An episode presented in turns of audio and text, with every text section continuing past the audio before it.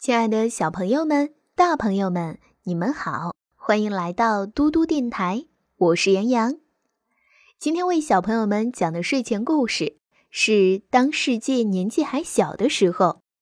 今天我们要讲到的是蓝色猎鹰。有一个小女孩经过一个花园，看到一个女人两腿张开，弯腰站在花园里。你有没有看到我的蓝色猎鹰？小女孩问。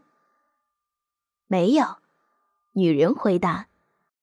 小女孩继续向前走，她看到一个男人躺在汽车底下，只剩两只腿露在外面。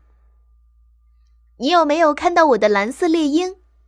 小女孩问。蓝色的什么？蓝色猎鹰。有这种东西吗？男人问。小孩继续往前走，他到处问人，但是没有人知道他的鸟在哪里。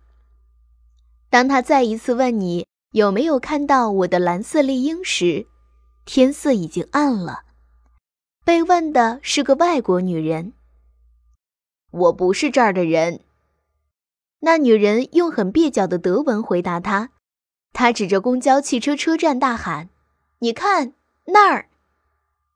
果然有只鸟站在长椅背上，那只鸟不是蓝色的，而且看起来也不像猎鹰。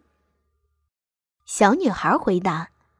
这时，那只鸟说话了：“喂，是我呀。”他说。小女孩走靠近一些，她赶紧道歉：“对不起，我一下子没有认出你，你是黑色的，而且长得真像乌鸦。”好了，重要的是我们又在一起了。”蓝色猎鹰说。“小朋友们，今天的故事就讲到这里啦。